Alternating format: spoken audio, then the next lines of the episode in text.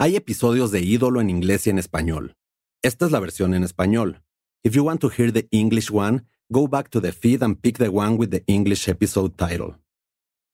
Este podcast contiene lenguaje gráfico, escenas de violencia y uso de drogas que no son aptas para todo público. Se recomienda discreción. Episodio 2. La teoría de la fiesta. Arreglar los problemas a balazos en algunos lugares de México es muy común desde hace mucho tiempo. Y Sinaloa es uno de ellos. Una tierra en la que un morro se agarra a balazos con un narco local para saldar una deuda de honor. Una escena como esta es la que da pie a una de las teorías más populares sobre la muerte de Chalino Sánchez. Es momento de hacer una aclaración. Aunque viajamos a Sinaloa, entrevistamos personas cercanas a Chalino y verificamos toda la información posible sobre su vida, separar la realidad de la ficción es complicado. Pero gracias a todo este trabajo y a un poco de imaginación, recreamos algunas escenas de su vida que escucharán a lo largo de este podcast. Acaba la primera. Es el año de 1972 o 1974. No es del todo claro, pero estamos en la década de los 70. A las afueras de Culiacán, en Sinaloa, hay una fiesta. Chalino Sánchez es apenas un adolescente chaparrito, pero le hierve la sangre de ira. Llegó a este festejo vigilando al hombre que le faltó el respeto a una familiar suya y no iba a permitir que la agresión quedara impune. Este misterioso rival de Chalino no es un hombre cualquiera. Es un narcotraficante local que está acompañado de otros criminales. Todos fuertemente armados mientras suena la música, se echan sus buenos tragos y le entran sabroso a la comida. Pero Chalino también carga un arma alguien le acaba de regalar su primera pistola. Un simple revólver en manos de un chamaco que está decidido a enfrentarse a los malandros de su rancho. La tambora continúa y Chalino se enfoca en su objetivo, la venganza. Es paciente, no tiene prisa. Está esperando el momento perfecto con la mano envolviendo la cacha del revólver. Lo que está a punto de suceder en esta fiesta, según la teoría que hoy te contaremos, tendrá consecuencias unos 15 años después con el asesinato de Chalino Sánchez.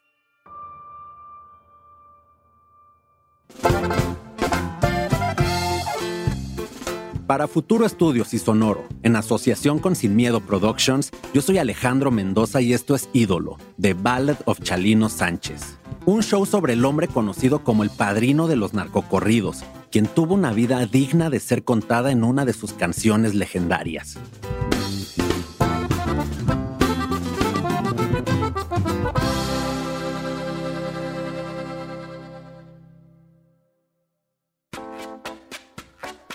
Para entender cómo es posible que un adolescente se agarre a balazos con un narco local, viajé a donde todo comenzó Culiacán, Sinaloa. Y caballeros, bienvenidos al aeropuerto de Culiacán. Para su información, ahora local 6 con 11 minutos PM. El calor de Culiacán me golpeó la cara en cuanto bajé del avión. Ahí, mi amigo y fixer, el Chuy Gallardo, me esperaba en su coche entre la gente que buscaba un taxi. ¿Qué onda, carnal? Contento de tenerte aquí en tierras culichis, sinaloenses. El Chuy será mi guía a través de Culiacán. Toda su familia es sinaloense y él, a sus 32 años, es un culichi hecho y derecho. Paga las cuentas siendo manager de talentos, productor musical y después de este viaje, fixer.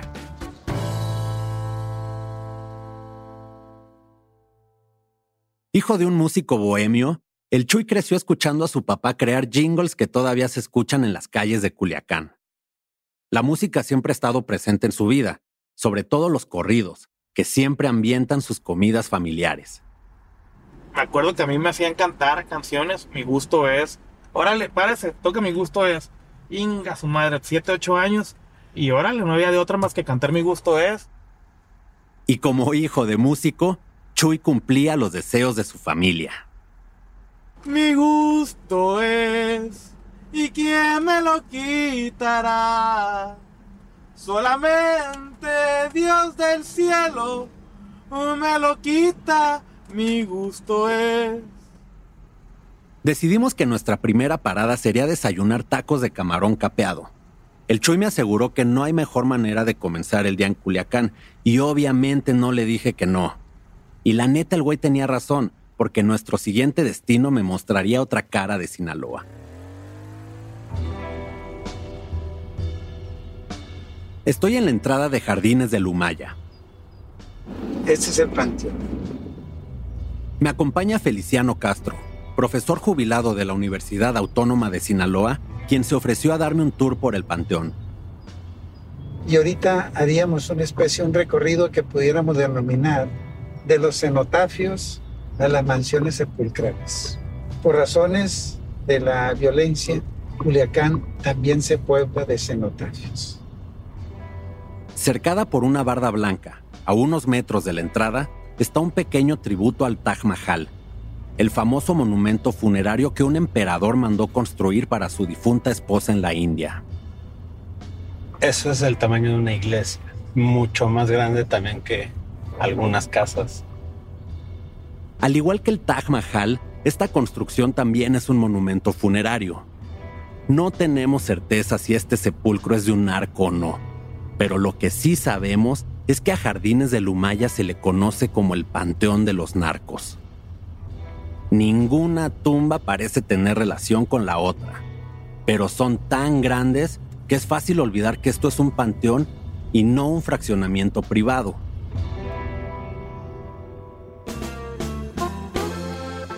En Jardines de Lumaya es común visitar a los difuntos con música y alcohol. Y si la noche se alarga, tener una habitación con las comodidades necesarias, pues está chingón. Es neta, algunas de las construcciones más ostentosas tienen hasta tres pisos. Estacionamiento, recámaras con cama y televisión, sala, cocina, bueno, hasta wifi. Además cuentan con sistemas de alarma y aire acondicionado.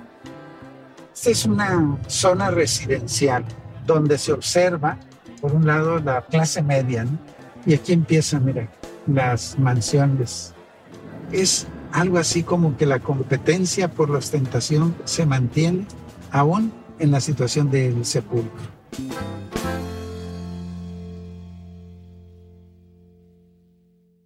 La capital sinaloense me sorprendió con sus tumbas. Algunas son más grandes que muchos hogares mexicanos. Hacer una parada en este lugar permite entender cómo el crimen organizado es una parte fundamental de la vida en esta ciudad. De esas vidas como la de Chalino, con un estilo bravo, echado para adelante, donde se sabe que la muerte puede estar a la vuelta de la esquina y eso no es motivo de miedo o preocupación. Al contrario, es el pretexto para vivirla al máximo. Ya después, con un poco de suerte y mucho dinero, uno chance y termina en una tumba de tres pisos con aire acondicionado. De acuerdo con lo que pude verificar antes de mi viaje, Chalino dejó Sinaloa durante su adolescencia y se fue para los Estados Unidos. Y al parecer la huida comenzó esa tarde después de la fiesta que te conté al principio del episodio. Muchos pensaron que nunca regresaría a Culiacán después de lo que sucedió.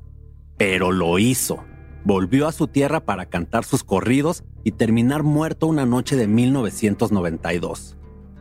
Se dice que fue ahí cuando por fin le cobraron esa vieja deuda que adquirió cuando apenas era un chamaco. Traté de empezar a entender la vida de este ídolo que cantaba corridos y cargaba una pistola en el escenario. ¿Quién fue Chalino Sánchez? Antes que nada es un fenómeno. Tiene una voz muy particular que si la escuchas de chiquito se te queda grabado, ¿no? Entonces, yo siempre escuchaba que era Chalino, más sin embargo no tenía la connotación que tiene ahorita. Chalino era relacionado con el crimen, de mala muerte. Conforme el tiempo, pues se quitó ese, ese lado negativo, digamos, en la connotación que yo tenía hacia la música del Chalino. Y pues ya lo podemos apreciar de una manera más artística y cultural, ¿no?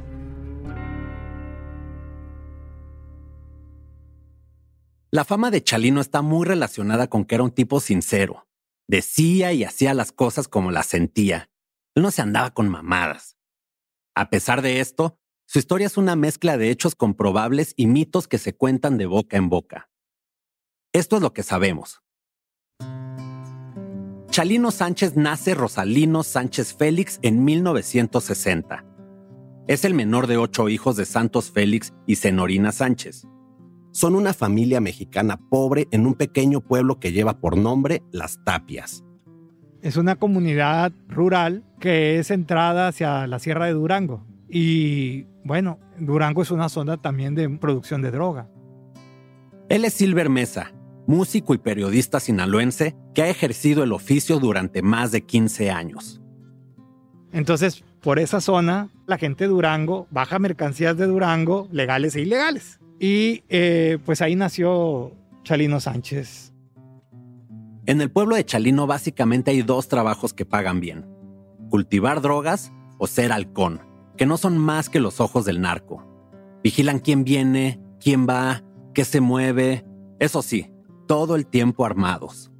No sabemos qué cultivaba la familia de Chalino, pero seguramente solo era maíz porque eran bastante pobres.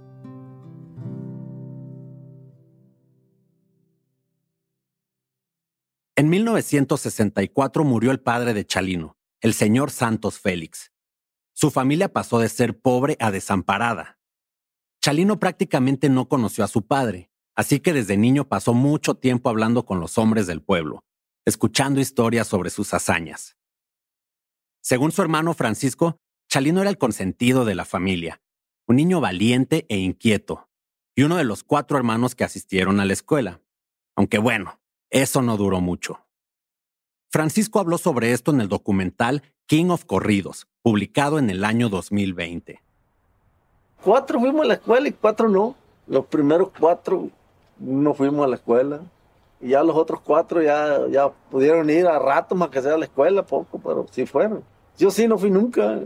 Yo no sé de dónde le salió tanta inteligencia porque pues no tuvo estudio. Él no tuvo estudio. Sabía leer y escribir nomás. Era todo. Nos los criamos ahí en los ranchos trabajando el día para mal comer.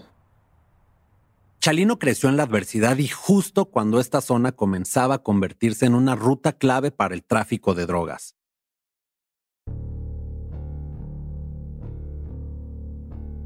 Estamos de regreso en Culiacán en la década de los 70.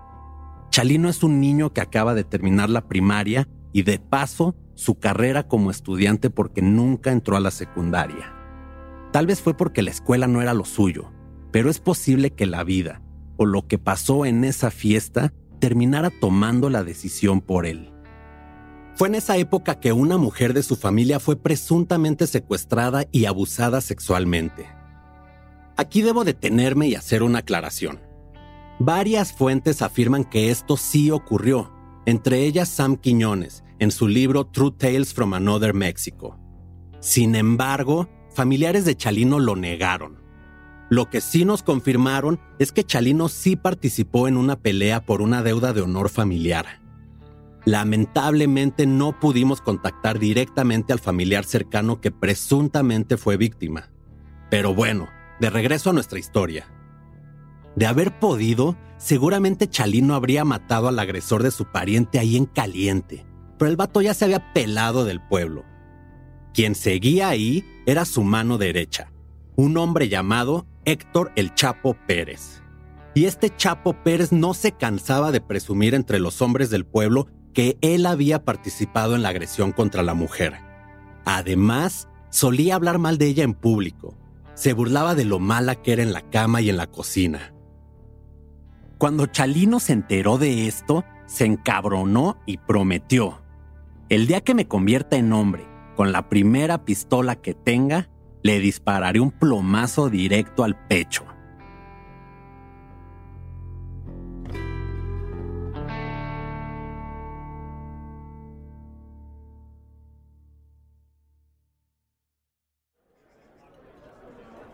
Dos años después de que juró vengarse del hombre que abusó de su familiar, Chalino cumplió. De acuerdo con lo que se cuenta, Chalino siguió al Chapo Pérez a una celebración en un pueblo cercano. Todos comen, bailan y beben. En algún rincón del lugar está Chalino. Días antes le regalaron su primera pistola. Mientras el resto de los asistentes disfruta la fiesta, Chalino no hace otra cosa más que observar al Chapo Pérez, que está acompañado por sus hermanos, todos a su alrededor fuertemente armados. Chalino, paciente, espera su momento. Finalmente Chalino ve una oportunidad y camina entre la gente directo hacia el Chapo Pérez. Se acerca lo suficiente y de repente Chalino le dispara tres balazos a quemarropa al Chapo Pérez. El caos se desata en el festejo y de alguna manera Chalino se las arregla para escapar ileso y victorioso tras su primera balacera. Chalino corre y se esconde durante dos semanas en los infames cerros de Sinaloa. Muchos años después, Chalino le contó al líder de su banda, Nacho Hernández, que escapó lo más rápido que pudo corriendo a través de unos campos de marihuana que le golpeaban la cara.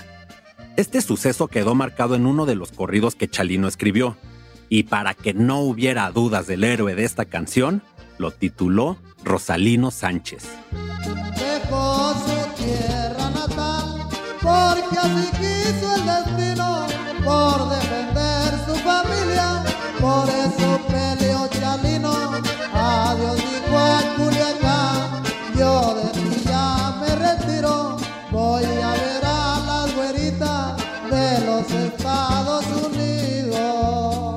Chalino sabía que no podía quedarse en Sinaloa después de asesinar al Chapo y se fue hacia los Estados Unidos. Años después volvió para dar un concierto. Y según cuenta esta teoría sobre su asesinato, los familiares del Chapo Pérez lo esperaron con la mismita paciencia con la que Chalino esperó para vengar a su familiar. Aunque parece la sinopsis de una serie o película de acción, la violencia y la falta de justicia es algo común en un lugar como Sinaloa. Chalino Sánchez representa todo, güey, todas las características de lo que es un personaje en Sinaloa, güey. Él es Luis Romero, un artista urbano de Sinaloa mejor conocido como Guachabato. Como artista, ok, güey, es un vato que conecta con la banda por este timbre de voz y, y por esta parte de que es alguien como tú, güey, como alguien de pueblo que se atreve a cantar y que además lo logra, güey. ¿Qué más escenario quieres, güey? Como para crear una película de un personaje como Chalino. Chalino nunca llegó a conquistar las pantallas cinematográficas, pero sí los escenarios. Tanto que aún hoy la gente lo reconoce como el rey del corrido. Y tal vez conviene hacer una pausa para entender que este género musical del regional mexicano tiene una larga historia. El corrido, como lo conocemos actualmente, desciende del romance español. Como los poemas de esa época, el corrido cuenta historias a través de una estructura de versos de siete u ocho sílabas.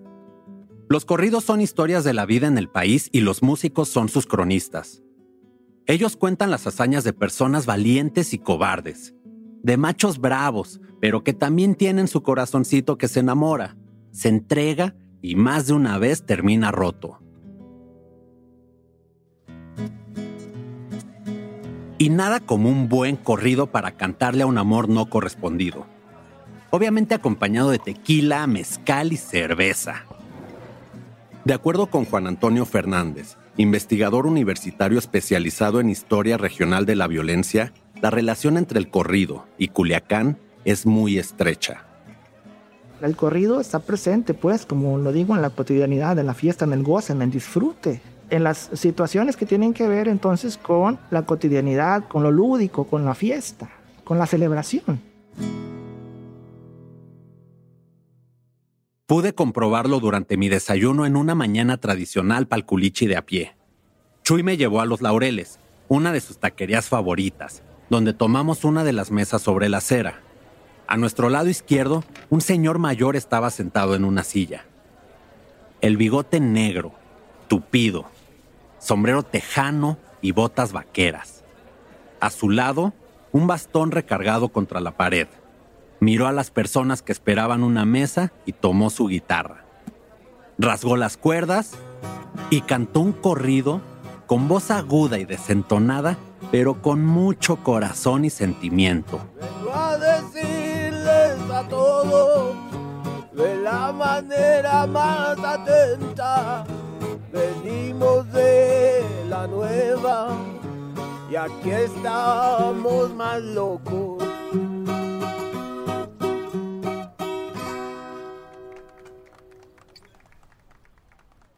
Si el corrido es parte intrínseca e importante de Sinaloa, también lo es su rey, Chalino Sánchez, quien es parte del soundtrack sinaloense desde los 80 y se mantiene presente aún después de su muerte. Platiqué con Guachabato para entender la relación entre Chalino y la cultura sinaloense. O sea, yo el recuerdo que tengo de Chalino antes de su muerte, güey, son estas camionetas Ford de los 80, güey, con unas bocinas así increíbles y sonando por todo Culiacán, güey. Y es un disco que lo oías por todas partes. Es como esa típica canción que está de moda, güey. Y la escuchas en el café, en el radio, pasa un taxi y la trae, prendes el radio local y está sonando, güey. O sea, recuerdo a Chalino de esa manera. Te confieso que me hubiera encantado verlo en persona, güey. El bizcocho también creció escuchando las canciones de Chalino en Culiacán, pero de una manera un poco distinta. A escondidas. Mi nombre es Elvira Zamudio, mejor conocida en el bajo mundo de las redes sociales como El Bizcocho. Me dedico a hacer videos en YouTube, genero contenido, soy comerciante, hago mil cosas. Con pelo rosa, un outfit perfectamente coordinado y un acento culichi marcadísimo, me saludó como si fuéramos viejos amigos. Con una cerveza helada de por medio, el bizcocho me contó que su padre trabajaba para la policía y su madre, fiel seguidora de Chalino Sánchez, tenía que escuchar su música a escondidas. Yo viví en una cultura muy mm, contradictoria porque por una parte pues a mi mamá le gustaba todo este rollo y por otra parte mi papá dedicaba a la policía. Entonces estas canciones que hablaban de pues de narcocorridos o de temas norteños o de matanzas o pues no, se estaba prohibidísimo en mi casa, ¿no? Pero cuando uno quiere hacer algo, el ingenio aparece. Mi mamá se escondía a mi papá para poder escuchar este tipo de canciones. Entonces, mi papá pues tenía el horario godín, entonces se iba en la mañana y cuando mi mamá ya más o menos calculaba que mi papá iba a regresar, apagaba el estéreo o ponía otro CD para que no le escuchara porque él la regañaba, le decía que esa era música de rancho, que era música de gente mala, que, o sea, que porque había que retroceder con esa música, pudiendo haber otras cosas como los Beatles y cosas así. Pero a ver, los Beatles no cantaban como Chalino y Liverpool es un lugar muy diferente a Sinaloa. Crecer en Sinaloa es hacerlo entre contradicciones. Por un lado, la violencia está presente en las calles y en los medios locales, y al mismo tiempo, los culichis retoman esta realidad y la reinterpretan en diversas expresiones artísticas. Mi compa y fixer, el Chuy Gallardo, me asegura que hay momentos en que algunos temas del regional mexicano son difíciles de digerir porque son hechos reales. Cuando vives aquí, creces en un ambiente muy hostil. Las noticias siempre son en temas del narco, en temas de violencia. Sinaloa es uno de los estados de México con los índices más altos de homicidios dolosos. Esto es lo que se vive día a día en la tierra del Chuy. Y no fue hasta que vivió en otro país que pudo apreciar la música regional mexicana con nostalgia, pues le recordaba a su hogar. Y cuando me voy, la aprecio de fuera y me doy cuenta pues que la música es cultura, es arte.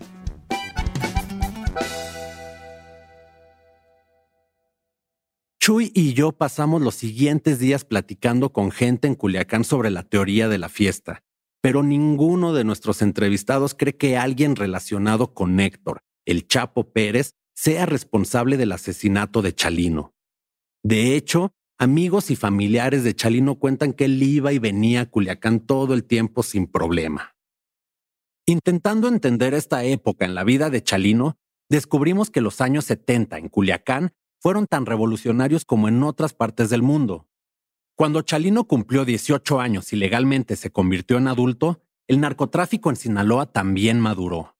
Pasó de las disputas por honor y respeto en los ranchos a forjar los cimientos del imperio de las drogas de uno de los cárteles más importantes del mundo. Chalino, al igual que muchos de los nuevos capos, venía de una ranchería pobre y terminó conquistando el mercado estadounidense. Los narcos con su producto y él con su música, pero ambos representaban el sueño de miles de culichis, triunfar del otro lado de la frontera. Su vida pudo haber sido un corrido más como los que cantó, de esos que cuentan la historia de un hombre valiente y bravo, echado para adelante y enamorado, que al igual que muchos de sus personajes, tiene un final trágico.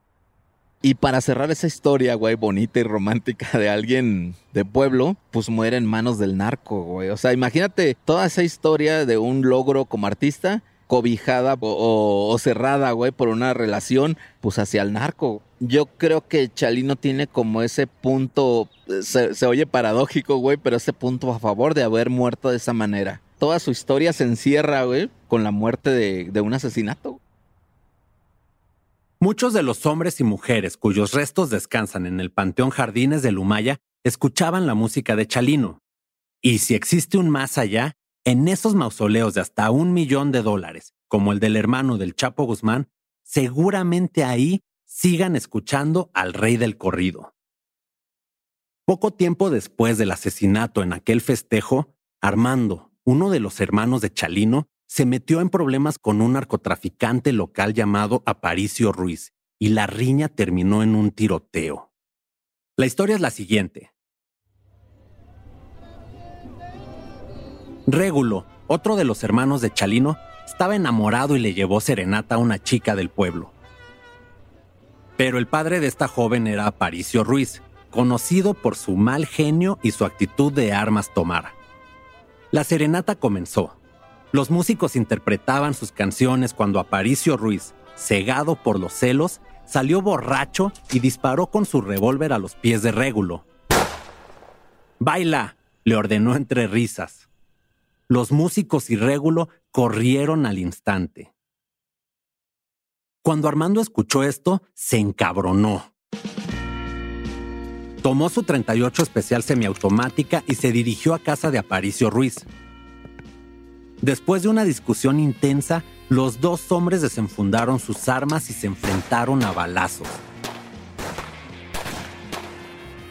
Armando recibió tres disparos, pero atinó cinco en el cuerpo de Ruiz, que lo dejaron tendido a las afueras de su casa, sin vida. Herido y bañado de sangre, Armando se acercó lentamente al cadáver de Aparicio y descargó el resto de las balas sobre su cuerpo inmóvil para rematarlo.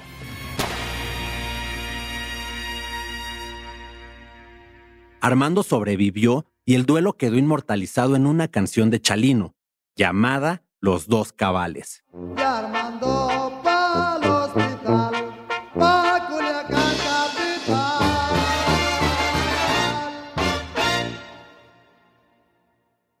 Chalino mantenía un perfil bajo por el tiroteo en la fiesta, y Armando tampoco estaba libre de una posible venganza por el asesinato de Aparicio. Cuando los dos se encontraron, decidieron dejar Sinaloa. Se fueron hacia la frontera entre México y Estados Unidos como fugitivos y con más de una persona que los quería ver tres metros bajo tierra.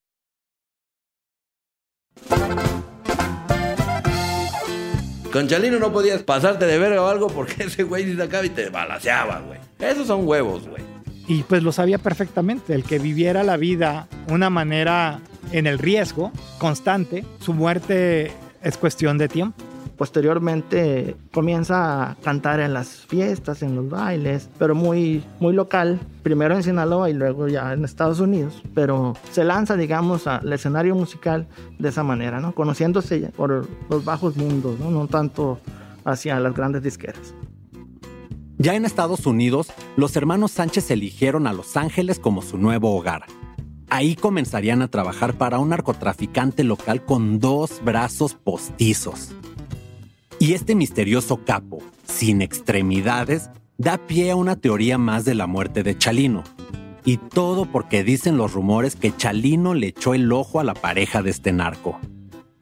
Pero esa historia te la contaré en el siguiente episodio de Ídolo, The Ballad of Chalino Sánchez.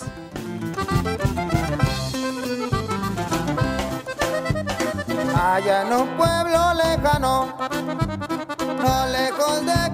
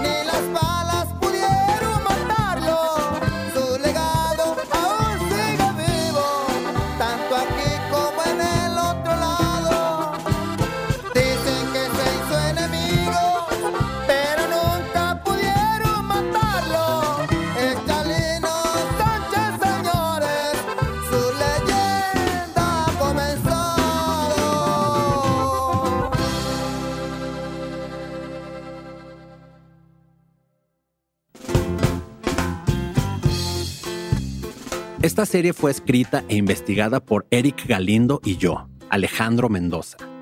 Editada por Marlon Bishop, Carmen Graterol y Rodrigo Crespo. Producida por Juan Diego Ramírez, Liliana Ruiz y Carmen Graterol. Con ayuda de Nicole Rothwell, Evelyn Uribe y Angelina Mosher Salazar. La producción ejecutiva de parte de Sonoro fue de Jasmine Romero y Joshua Weinstein. De parte de Futuro Studios fue de Marlon Bishop y por Sin Miedo Productions, Eric Galindo. Diseño sonoro y mezcla, Manuel Parra. Grabación de Héctor Fernández y Edwin Irigoyen. Música original escrita por Héctor Fernández, con ayuda de Carmen Graterol, Jasmine Romero, Juan Diego Ramírez y yo, Alejandro Mendoza. Interpretada por Simón Temoxtle, Javier Zabaleta, Junior Arismendi, Gerardo Albarrán y Leonardo Cano, conocido también como el Quinto Zurdo. Supervisión musical, Big Sync. Agradecimientos especiales a nuestro fixer, el Chuy Gallardo. Yo soy su host, Alejandro Mendoza, y ahí nos vemos. Tomen agua.